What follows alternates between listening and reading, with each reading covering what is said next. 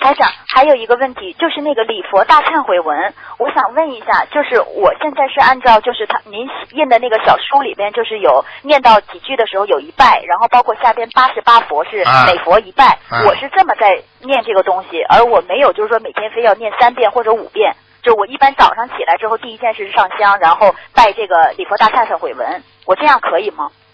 首先不能说嗯什么叫东西啊，不能把这个佛佛的经文称为东西，听得懂吗？嗯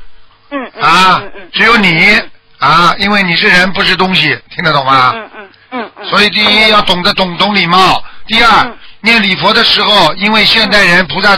让我们原谅我们，我们其实磕头就给点头，就代表自己磕头。嗯坐在那里念礼佛的时候，头磕就点头就是磕头，听不懂啊？嗯，师傅，他这个真的能完全一样吗？就是你真的刻下去和点一下的这个，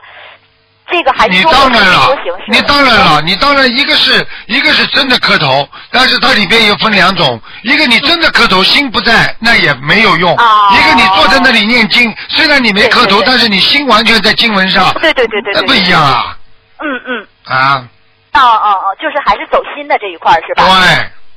嗯嗯念经是念心啊，我们心灵法门不讲究外表外表的，什么要穿那么整整齐齐啦，好像每个人都一样啦，啊，磕头的姿势都是一样啦，这种啊，我告诉你，现在随缘，嗯拜佛随缘，只要用心，佛就是心，你的心佛一致，你就是佛，佛就是你的心，听得懂了吗？嗯嗯，听得懂，听得懂啊，嗯好啦。嗯嗯。